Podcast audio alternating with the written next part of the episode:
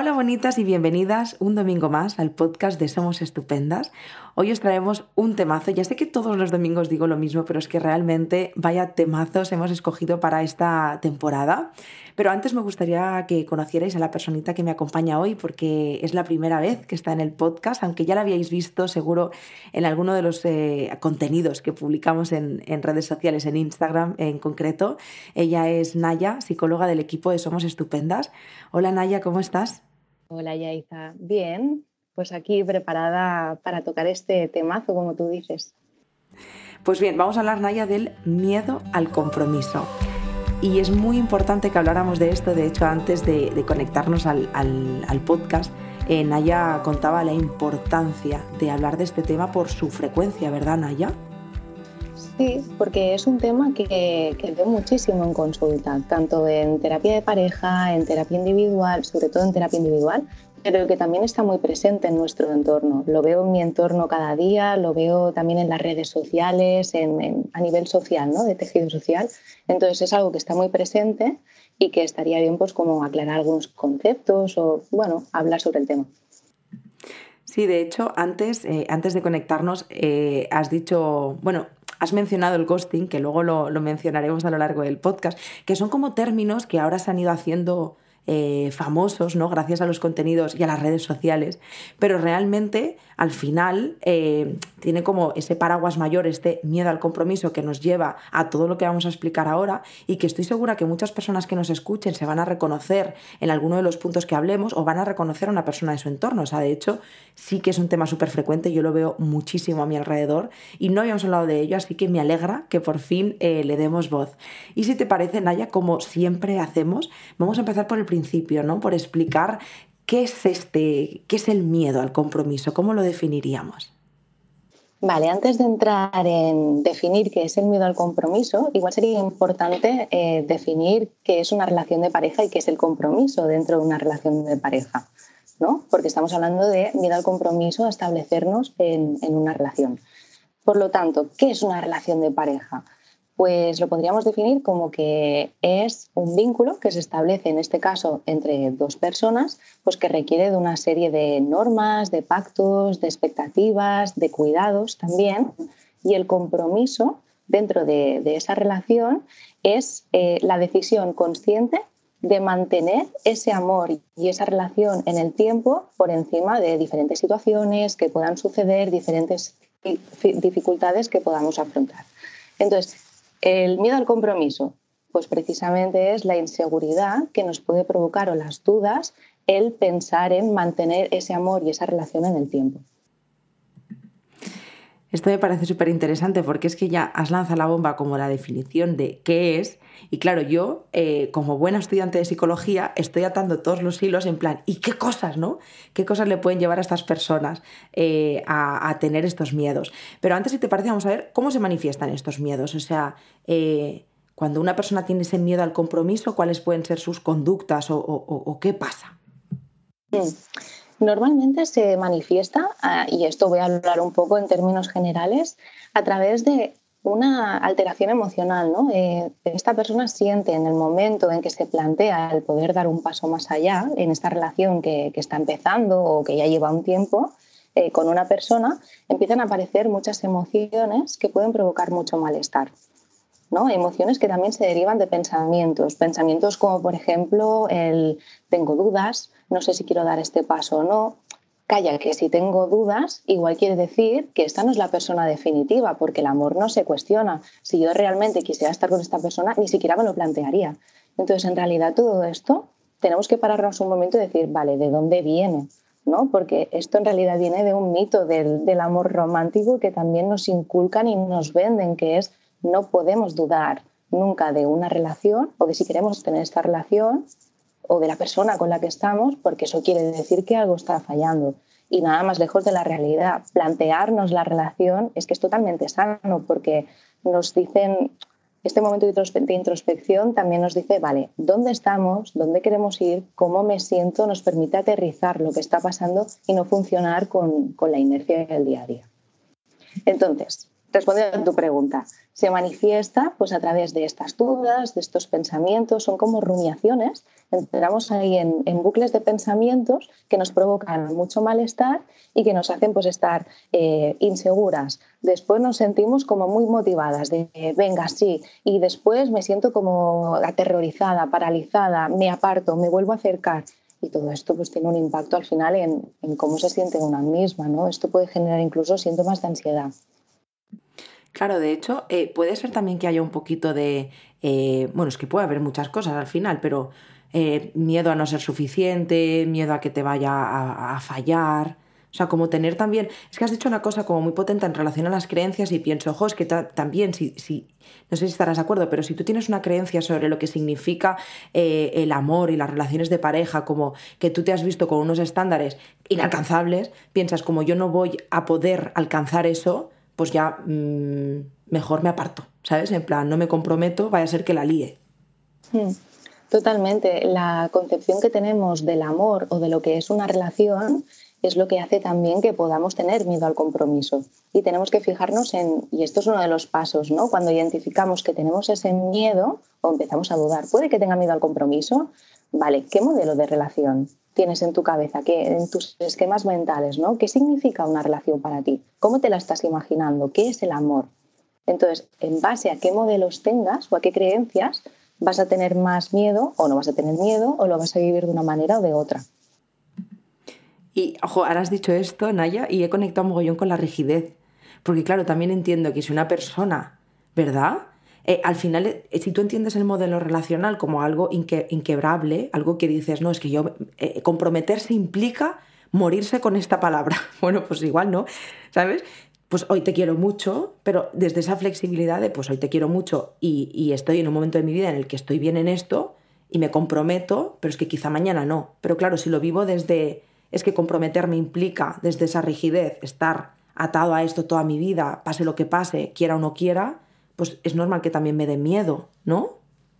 Sí, porque entonces ahí empieza como la sensación de ahogo de el hecho de tomar una decisión en un determinado momento de mi vida va a condicionar completamente mi vida a partir de ahora. Y claro, esto es la rigidez de la que tú hablas, ¿no? También tenemos que ser muy conscientes de que tenemos uno un derecho asertivo, lo conecto ya con la asertividad, que es tengo derecho a cambiar de opinión y no pasa nada, ¿no? Y puedo hacerme cargo y tengo que hacerme cargo de las consecuencias que conlleva el cambio de opinión, pero no por el miedo a poder cambiar de opinión, eso no, no puede condicionar mi, mi, decisión de hoy. Pues hablando de consecuencias, eh, Naya, ¿qué consecuencias tiene tener miedo al compromiso? Bueno, pues muchísimas, muchísimas y, y las consecuencias se viven muy mal, ¿no? Porque al final afecta a todas las relaciones que esa persona, en este caso, que, tiene ese miedo al compromiso, cómo se va a relacionar con las personas pues, que tiene a su alrededor y, en este caso, con las posibles parejas o parejas o exparejas. ¿no? Em, las consecuencias voy a clasificarlas hacia uno mismo y después hacia la persona con la que se tiene ese vínculo. ¿no? Hacia uno mismo o una misma, al final las consecuencias son eh, un estado de rumiación permanente y de percepción de falta de control, ¿no? De todas estas dudas me están generando que no pueda salir de este bucle, que me lo cuestione absolutamente todo, esto me provoca muchísimo malestar, pero como no sé qué hacer, no sé qué decisión tomar, porque en realidad quiero, pero no quiero, pero me da miedo, pero me quedo ahí, tengo ansiedad o puedo tenerla y al final no hago nada, ¿no? No hago nada y esto es la afectación, no hago nada o hago cosas un poco contradictorias entre sí. Y aquí vienen las consecuencias hacia la otra persona. La otra persona lo que recibe es, estoy con una persona que un día está aquí arriba, otro día está aquí abajo, que me da refuerzo positivo de forma intermitente, que parece que se quiere implicar pero que después se aleja. Entonces, esto al final tiene una afectación en la relación, ¿no? que por mucho que se quiera y se esté intentando, si no se detecta ese miedo y no se trabaja, esta relación no va a ser sana. Se van a crear como unos patrones o unas dinámicas muy, muy tóxicas entre estas dos personas. y eh, ha habido, o sea, hago un pequeño inciso, Naya, porque me pregunto si puede darse también el hecho de que la persona que tenga este miedo al compromiso consciente de que le está haciendo mal a la relación y a la otra persona por estas idas y venidas y por esta conducta indecisa, sí puede aparecer también la culpa, ¿no? En lugar de abordarlo desde la responsabilidad de yo afronto que tengo este miedo y voy a trabajar en él, eh, como no sé cómo hacerlo, lo único que puedo sentir es mucha culpa porque sé que le hago daño, pero a la vez no sé hacerlo mejor, o sea, no sé, ¿sabes ese bucle infinito de malestar por malestar? Sí, que entras, una vez que entras, como que es muy difícil salir, ¿no? Porque mm. quiero, pero no puedo, pero entonces me comporto de esta manera, me siento culpable, sé que le hago daño a la otra persona, no le quiero hacer daño, entonces es como que intento hacer un sprint y ponerme a, la altura de esas expectativas que, que tiene la otra persona, de lo que quiero, de lo que yo también quiero, pero a la vez esto hace que me sienta aún peor, me vuelvo a alejar, vuelvo a sentir culpabilidad, entonces es un tira y afloja que un poco un sinsentido, ¿no? Sabemos que de manera racional que esto no nos va a llevar a ninguna parte sana. No, y de hecho, claro, que también eh, no estoy justificando ni muchísimo menos esa culpa, porque aquí lo, creo que lo maduro y lo adulto es poder eh, atender este miedo y decir, bueno, voy a resolverlo. Pero, jo, me pongo en la persona que está con una persona eh, o trata de, de, vincularse con una persona que tiene miedo, este miedo al compromiso, por las razones múltiples que ya hemos visto, y tiene que ser agotador, ¿no? Es un poco en plan, ¿pero qué quieres? Sí, para las dos partes, ¿eh? Claro. Entonces, por eso te decía, ¿no? Que al final suele acabar en que esta relación se rompe, ya sea porque la, la otra persona dice, bueno, hasta aquí, ya, ya no puedo más con esto, o porque la propia persona que está sintiendo este miedo, esta culpa, esta ansiedad, todas estas emociones, dice, bueno, mm, desde la impulsividad emocional, dice, se acabó, no puedo seguir así, corto y me voy. Es decir, es una conducta de evitación en realidad, una manera de desprenderme y, de sentir como ese alivio, ¿no? De ya se ha terminado todo. ¿Qué es lo que suele pasar? Que este alivio es, pasajero. Dura un tiempo, de, parece que me he quitado como esta carga mental y emocional, pero después me queda como un sabor agridulce, ¿no? De, pues que en realidad quizá no es lo que quería, o por qué no he sido capaz, o por qué me he comportado de esta manera, por qué no lo he sabido gestionar de otra manera. ¿Y hay alguna otra consecuencia, Naya, en relación a una misma, a uno mismo o en la relación? Sí, al final, claro, cuando este patrón se repite en el tiempo, es como lo voy a decir así, es como darle patadas a la autoestima, ¿no? De, una misma. Es como demostrarme todo el rato a mí misma que no soy capaz.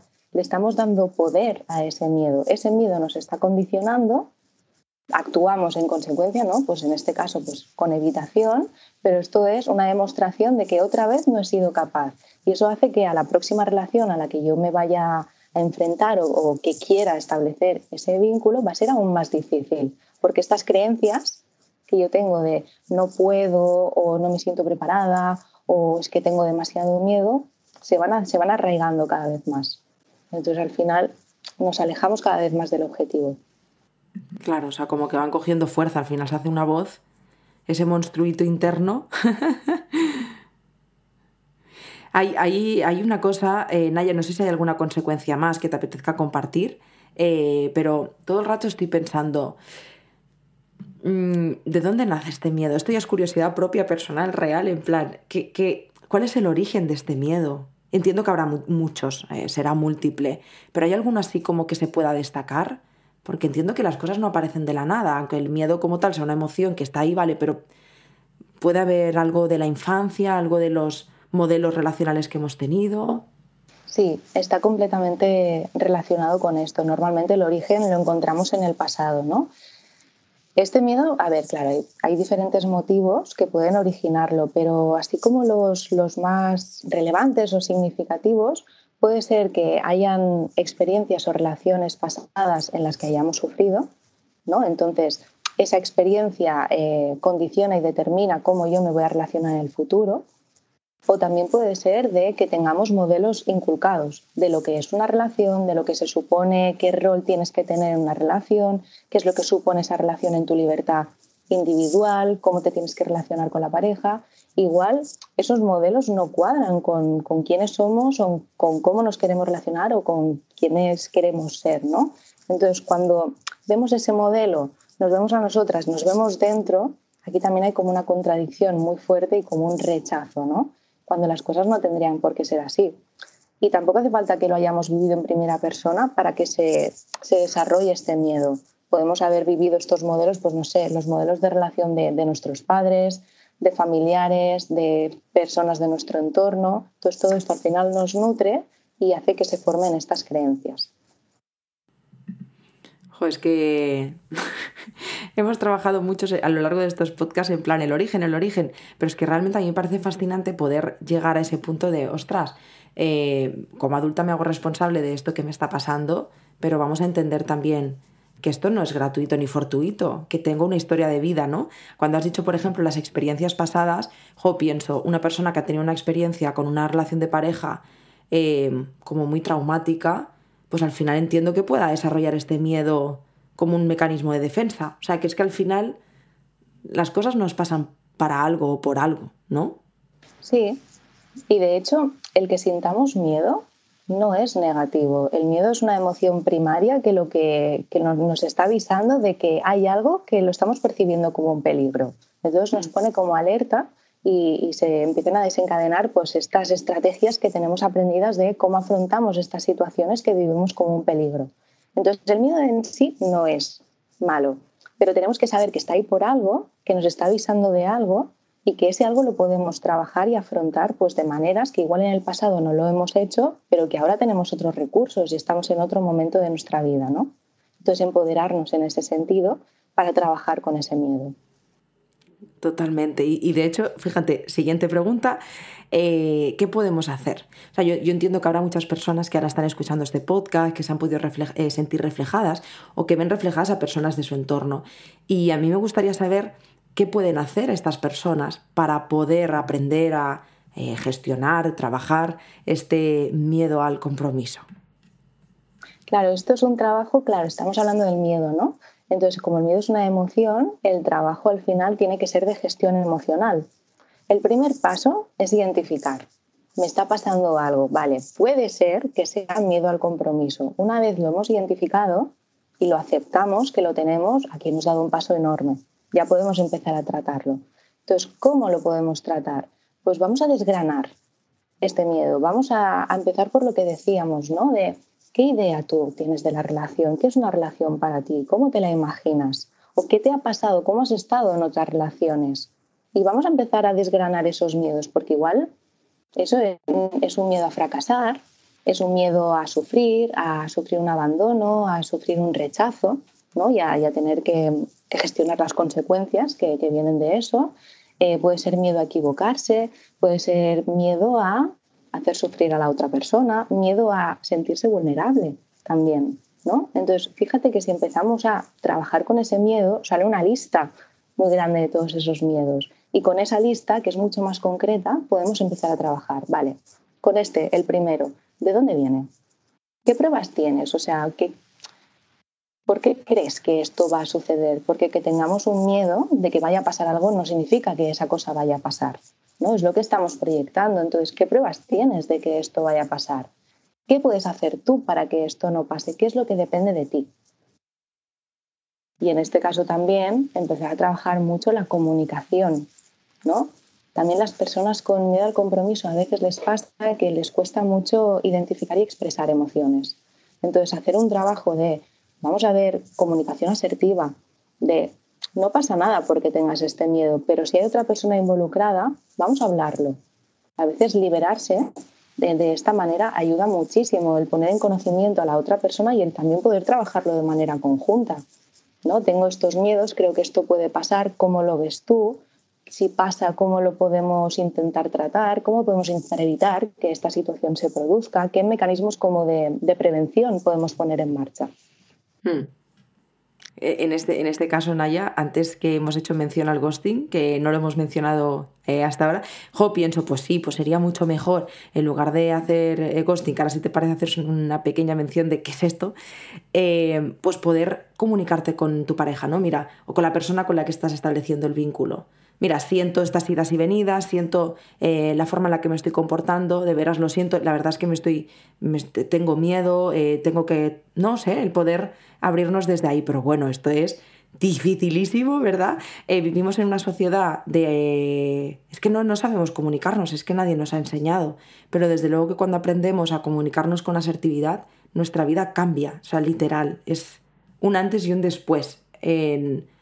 O sea, yo al menos lo he podido comprobar, porque fíjate qué, diferencia, en lugar de, como no sé cómo decirlo, me bloqueo, desaparezco, a poder eh, compartir cómo me estoy sintiendo y la otra persona también lo va a agradecer muchísimo, vamos a poder encontrar soluciones de forma conjunta, me voy a, voy a encontrar ayuda.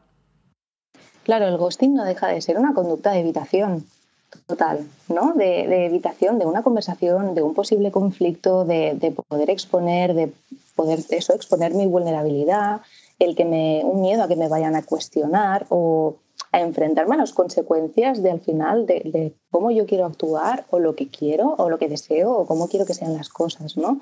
Entonces, no a ver, mucho más fácil tiene su dificultad también, ¿no? Porque después aparece la culpabilidad. Pero a veces, pues las personas que hacen ghosting es como, bueno, mm, prefiero el desaparezco, no me hago cargo absolutamente de nada, no me hago responsable de lo que está pasando, de lo que pueda estar sintiendo la otra persona y así em, me ahorro todo esto y siento ese alivio, ¿no? No tengo que enfrentarme a nada, me, quito esta carga de encima. Pero a ver, no, no todas las personas con miedo al compromiso hacen ghosting, ¿no? Y también hablaríamos de responsabilidad afectiva, que eso también es un temazo. Súper temazo, tan, tan temazo que me lo voy a apuntar ahora mismo. Aquí voy a hacer yo mi pequeño parón. Eh, responsabilidad afectiva. Espero que mm, nos dé la vida en este año para poder hablar de esto en el podcast. 100%, vamos. O sea, hay que hablar más de, responsabilidad afectiva. Naya, me lo he apuntado, cuento contigo para otro podcast. bueno, pues sigamos con, cómo podemos eh, hacer frente a este miedo al compromiso. Pues como te decía, es un poco el, trabajo emocional. Una vez que hemos identificado estos miedos y hemos empezado a desgranarlos, vamos a trabajar con ellos, ¿no? Y sobre todo, retomo lo que decía antes, qué depende de mí y qué no depende de mí. Cuando hablamos de una relación, no todo depende de mí, es una responsabilidad compartida. Pero es importante eh, separarlo. Lo que yo puedo hacer es mío y después está lo que puede hacer la otra persona o no. Entonces, para evitar o para empezar a enfrentarme a estos miedos, cuál es mi trabajo, cuál es el trabajo que puede hacer la otra persona si quiere y cuál es el trabajo que podemos hacer de forma conjunta. Es muy bonito cuando, por ejemplo, a, terapia me llega una pareja que una de las dos personas tiene dudas y que al final lo que descubrimos es que hay un miedo a comprometerse, a dar un paso más dentro de la relación y lo trabajamos de forma conjunta, porque es acompañar a esa persona encima con, con, con, la persona con la que tiene el vínculo, con la que se va a establecer, em, dándole todo su apoyo y ofreciéndole ayuda desde te acompaño, te ayudo, nos complementamos y construimos de forma conjunta. He de reconocer, Naya, que te escucho y me emociona. Eh, tengo, una, tengo pasión por las relaciones de pareja. Eh, supongo que es parte de mi historia de vida, ¿eh? que em, la relación de pareja para mí es tan importante, está en mi top prioridades y he disfrutado tanto, tanto, tanto el proceso de terapia de pareja que cuando lo compartes me emociona porque me imagino a mi pareja y a mí eh, a lo largo de este proceso lo mucho que hemos crecido juntos y, es muy bonito. Ya está, pequeña, pequeño inciso porque me, realmente me, me emociona. Seguimos. Te voy a hacer, ahora te voy a hacer yo una pregunta. Claro, claro tampoco no, este proceso no es siempre fácil, agradable y lleno de amor y de ilusión. Pero ahí también está un poco la magia, ¿no? Sí, sí, de hecho, eh, soy bastante crítica eh, y bastante clara cuando hablo de las terapias. Eh, de hecho, siempre digo, soy consciente de que la terapia, tanto individual como de pareja, familiar, familiar no he vivido, pero al menos sí individual y de pareja, son procesos pues es un camino súper arduo. Hay mucho, mucho mm, que trabajar, eh, se bucea en lugares muy profundos que, que, incomodan, que duelen, que generan malestar. Eh, en la terapia de pareja, por ejemplo, podría decir una, frase que es, para mí la terapia de pareja es mantener muchas conversaciones incómodas, muchas, una tras otra. Y son eh, conversaciones que has intentado evitar toda la vida, que son eh, lugares pantanosos que dices en qué me estoy metiendo, pero es que si no pasas por esas conversaciones incómodas no hay esa transformación. O sea, lo que pasa es que, claro, cuando ya estás como al otro lado del puente, que, no es que te haga mejor ni peor, simplemente estamos como a ese otro ladito, ahora lo, vivo y lo recuerdo con mucho cariño, porque también soy consciente, muy consciente de que estamos donde estamos gracias a ese proceso. Y claro que ha sido dificilísimo, o sea, de verdad Em, bueno, incluso esto, tú tienes miedo al compromiso, con toda tu vergüenza, con toda tu culpa, con todo tu malestar, con todos tus miedos, con todo, toda tu inseguridad. Y de pronto llegas y tienes que tener esa conversación que tú has tratado de evitar toda la vida, que te cuesta hasta reconocer este miedo y de pronto te ves ahí y ostras, es como ponerse ahí delante de, del monstruo, ¿eh? Sí. Pero sujeta de la mano. Y eso es lo bonito, ¿no? Me, enfrento al monstruo, pero no estoy sola. Mm. Mm. Eso es. Justo. Entonces, bueno, el miedo al compromiso se trabaja, se puede trabajar. Como decíamos, es, importante identificarlo y, tener ganas de, de, que se produzcan cambios, ¿no? Y no querer vivir siempre con esa sensación de que me quedo a medias, de que me siento culpable porque igual hago daño las personas con las que me relaciono, quiero resolver esto.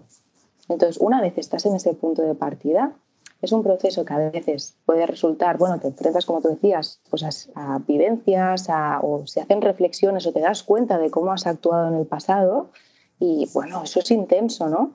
Pero permite que haya un aprendizaje para que puedas relacionarte de manera diferente. Y esto es un, es un proceso muy, muy bonito, tanto para la persona que lo está viviendo y transitando, como ahora te hablo desde mi parte, ¿no? La, que yo estoy al otro lado de, de ver que está sucediendo eso es como muy satisfactorio. El, y me siento, o nos sentimos como privilegiadas de, wow, estamos presenciando esto. Y me parece muy bonito que hayas dicho esto, Naya, porque fíjate que es algo que compartís, eh, al menos todas las psicólogas del equipo con las que eh, he hablado sobre este, no este tema en concreto, me refiero en general, em, me compartís esa frase y nunca había salido en el podcast de voz de una profesional. Y todas compartís lo privilegiadas que os sentís cuando experimentáis, cuando os dan la oportunidad o el permiso de poder vivir las transformaciones de vuestros pacientes, de vuestras eh, parejas. ¿Verdad? Como que tiene que ser como, bravo, bien. Sí. Qué bonito. Cuesta ¿eh? describirlo con palabras, pero es, muy gratificante. Qué bonito. Bueno, ya sabes, yo claro, yo pienso, si es que tenéis una, por no decir la más, eh, profesión más bonita del mundo. Esa, tiene que ser increíble ver en persona florecer personas. Sí. Y lo que tú dices que te permitan eh, ver y ser testigo ¿no? de, eso que está pasando. Claro, o sea, es gracias por darme el lujo eh, de verte florecer y de, dejarme acompañarte ¿no? en este proceso. Qué bonito. Jo, pues eh, Naya, hay una cosita que antes me compartías que no me gustaría que se nos olvidara, que, que me has dicho que te gustaría mencionar y es que es verdad, me parece muy importante, y es hablar de este no querer comprometerse no está mal, ¿verdad? Sí, sí, sí. Esto es muy importante porque puede parecer que todo lo que estamos diciendo, si no quieres comprometerte o tienes dificultades para, no sé, decidir comprometerte con alguien, siempre sea un problema o es que tienes miedo, ¿no? Entonces, por eso es importante, antes de, romper una relación o, de no querer seguir con, con, esa persona o alimentando ese vínculo, el no hacerlo desde esa impulsividad emocional y el pararse un momento, reflexionar qué es lo que me está parando. ¿Es miedo? Porque si es miedo, no es que no quiero, es que no puedo. ¿no? El miedo me impide hacer esto dar este paso. Pero es que igual la respuesta que encontramos ahí es que no quiero. No estoy en mi momento, no tengo esta necesidad ahora mismo, o no es la persona con la que quiero estar o con la que quiero dar este paso, o es, no es esta relación en la que quiero trabajar. Y esto es completamente válido. O sea, no pasa nada, todo el mundo pasa por diferentes fases en su vida que duran más, menos o toda la vida, una misma fase, y esto también es completamente válido. Podemos no querer estar en pareja, podemos querer tener otro tipo de relaciones y, Y eso también es la magia, ¿no? De, los seres humanos, de que podemos hacer las cosas de muchas maneras y no hace falta como etiquetarnos en tienes un problema o no. Pues Nayan, mm, nos quedamos con esto que es súper importante. Eh, es algo que yo lo he instaurado en mi día a día. O sea, como este recordarme eh, esto no está mal. También porque, jo, vivimos en una, como sociedad, ¿no? Hablando, por ejemplo, de las relaciones de pareja, que pienso, es que me conecta mucho con la maternidad y yo estoy ahí como en ese, estaba ahí en ese trabajo, porque parece como que la sociedad está hecha para estar en pareja, está hecha para estar en pareja, está hecha para tener una relación monógama, está hecha para que tengas hijos, está hecha para que hay unos moldes que hay que seguir. Cuando alguno de estos moldes se rompen, yo creo que por más valiente que nos consideremos porque hemos dicho, pues yo no quiero hacer esto, luego al final eh, la sociedad te recuerda por qué está mal lo que estás decidiendo y aparece mucho culpa, mucho malestar porque es debería estar en pareja, debería querer vincularme. Oye, pues no, Como, como la maternidad. Oye, pues, pues no, yo de forma consciente elijo no querer ser madre. Y no hay nada de malo en mí. El, el, problema quizá vendría si yo quisiera ser madre, pero hay algo que me lo está impidiendo por mis propios miedos, mis propias dificultades. Entonces, si a mí me genera malestar, pues genial, adelante, trabaja en ello. Pero si no, oye, pues es que no tengo ni que trabajar en ello, es que yo elijo conscientemente no querer relacionarme ni comprometerme. Ese es el punto ¿no? al, que quería llegar también en, relación al compromiso en, las relaciones, pero que tú lo has trasladado a la, maternidad y que es lo mismo, es, no es un no, no puedo porque algo me lo impide, porque me siento bloqueada, porque tengo esta confusión, es que de una manera consciente y muy tranquila y desde esa fortaleza emocional decido que no quiero. ¿no? Entonces es completamente diferente. Y también voy a retomar esto que decías de diferentes maneras de relacionarnos. ¿no? Los seres humanos al final somos seres sociables, necesitamos establecer vínculos. Ahora, nadie nos dice o por qué nos tienen que decir qué tipo de vínculos y de qué manera tenemos que establecerlos. Podemos establecer los que queramos, siempre y cuando hagamos partícipe a la otra persona, informemos de qué es lo que queremos. ¿no? Pero compromiso hay eh, en, todo, en todas las relaciones, es decir, en relaciones también abiertas, también tiene que haber un compromiso. Será diferente porque los pactos serán completamente diferentes. Pero bueno, es totalmente válido también, ¿no? Diferentes tipos de relaciones. Sí, bueno, y de hecho que al final pienso, Naya, que el compromiso también está en las relaciones eh, de amistad. O sea, quiere decir que no hay. O sea, bueno, que aquí hemos hablado de pareja, ¿no? Pero que. Mm, vínculo, yo creo que relacionarse implica también comprometerse de alguna forma, porque te comprometes con los cuidados, te comprometes con, el vínculo al final de alguna forma. Entonces, siempre está presente. Pasa que entiendo que esto de la pareja, pues al final es como más, bueno, lo que hemos, todo lo que hemos compartido en el podcast, que si no, me repito muchísimo. Em, bueno, Naya, pues ya para cerrar, eh, quiero darte las gracias infinitas. He disfrutado muchísimo de este podcast. Fíjate que era un tema que no va conmigo por fin, porque todos van conmigo y yo digo, bueno, bueno, bueno, es que soy la mejor paciente, lo tengo todo, pero no, no, este no iba conmigo, pero lo he disfrutado muchísimo, he aprendido muchísimo de ti, así que igual que tú te sientes una privilegiada por vivir eh, cómo florecemos eh, las personitas, eh, yo quiero darte las gracias porque aprendo mucho de ti y de vosotras, así que gracias de corazón. Muchas gracias a ti, ha sido un placer. Em, bueno, pues a vosotras también quiero daros las gracias por estar aquí un domingo más, por, por, acercar el podcast a más y más personas, que para mí es importante para nosotras, ¿no? El, el que acerquéis la salud mental. Si conoces a alguien en tu entorno que crees que pueda tener este miedo al compromiso, sería genial que le pudieras hacer llegar este podcast y por supuesto para ti, eh, si lo has necesitado, te ha servido, te ha venido en un momento de tu vida para inspirarte o darte respuestas, me alegro de corazón. Y nada más, eh, como siempre, eh, gracias y felicidades por dedicarte este espacio de mirar hacia adentro y florecer. Así que nada más, nos vemos y nos escuchamos la semana que viene. Adiós.